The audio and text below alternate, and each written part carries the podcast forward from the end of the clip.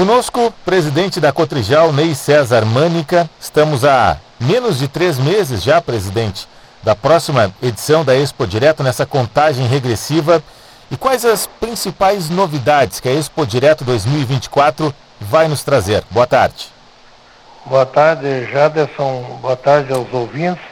E realmente eh, já estamos nos aproximando bastante da nossa Expo Direto 2024 e nós teremos muitas novidades no parque o ano que vem, porque nesse momento aqui, início de dezembro, já estamos com todos os lotes e plotes comercializados, não havendo mais espaço dentro da Expo Direto, muitas empresas esperando uma oportunidade.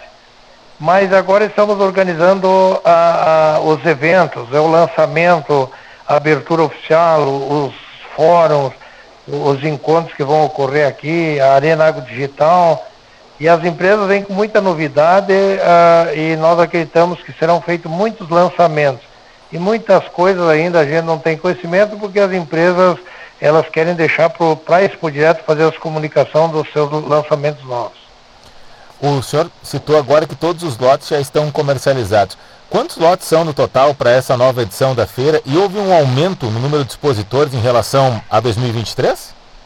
Não, ele vai ficar praticamente em torno dos 590 expositores, até porque nós compramos uma área, mas ainda não está totalmente viabilizada ainda para aumentar expositores. Nós queremos dizer se para 2025 a gente consegue ampliar bastante e dando oportunidade a novos expositores. Então ela deve ficar em torno de mais ou menos 590 empresas. A feira ela sempre protagoniza um momento de reivindicações junto aos poderes públicos. O que é que a Expo Direto de 2024 pretende reivindicar? É, nós temos aí alguns assuntos ainda em pauta que todo ano se reivindica e ainda não foram solucionados, como a questão é, é, da irrigação, o próprio seguro agrícola, que esse ano foi muito difícil, altos custos, baixa cobertura, é, o custo do, do, dos recursos para o, a produção, é, o custeio das lavouras também num patamar incompatível com a atividade do produtor eh, e muitas outras ações que nós vamos eh, no, no, andamento até fevereiro aí pautar para ver junto na audiência pública que a gente realiza com o Senado Federal e a Câmara, fazer junto com todas as entidades essas reivindicações e sair aqui da Expo Direto com um posicionamento muito firme. E qual é a sua avaliação da cultura de inverno, já que nós estamos aí nos aproximando do fim da colheita? A cultura de inverno muito ruim esse ano. O ano passado foi excelente, esse ano foi totalmente o inverso. É baixa produtividade, baixa qualidade, baixa preço de mercado. Então é um dos piores anos para a cultura de inverno, tanto para o trigo como para a cevada. Realmente vai ficar um passivo do produtor, algumas coberturas de proagro, o governo ainda não liberou o pagamento dos proagros e também o seguro, muito pouco seguro, para dar cobertura e garantir ao nosso produtor. Então vai ser um ano também, foi um ano difícil, está sendo difícil, mas nós temos que, o nosso produtor ele não vai ficar sem o amparo da cooperativa para resolver esses problemas e olharmos para frente aí com as novas culturas de verão que está sinalizando um bom momento para 2024. O soja ele ainda está sendo plantado em algumas áreas. E qual que é a sua expectativa exatamente para essa safra, 2023-2024? Expectativa e, e, as tendências são muito positivas.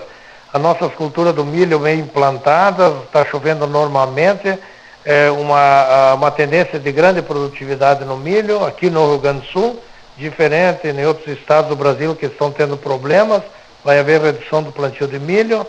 E para nós, Rio Grande do Sul, está bom na cultura do milho. E o soja aí, com esse excesso de chuva aqui que ocorreu no mês de novembro e agora dezembro, mas está em fase final aí, dentro dessas janelas que, que está dando oportunidade, ainda vamos plantar dentro de um período bom e deve estar sendo concluído nos próximos dias todo o plantio da soja aqui da nossa grande região. A perspectiva, então, ela é positiva. É, nós temos uma perspectiva muito boa de grandes produtividades, boas produtividades, porque a tendência do clima é normalizar, é ter chuvas normais é, dentro da necessidade das culturas e o que nós temos que é acompanhar a questão do, do, do câmbio, variação cambial, também os mercados aí, que ainda é uma incógnita, porque a cada movimento no mundo aí pode mudar muito o patamar dos preços, mas nós acreditamos que os preços vão ser estáveis, talvez não aquele preço que nós gostaríamos, mas nós temos que compensar com a produtividade, aumento de produtividade.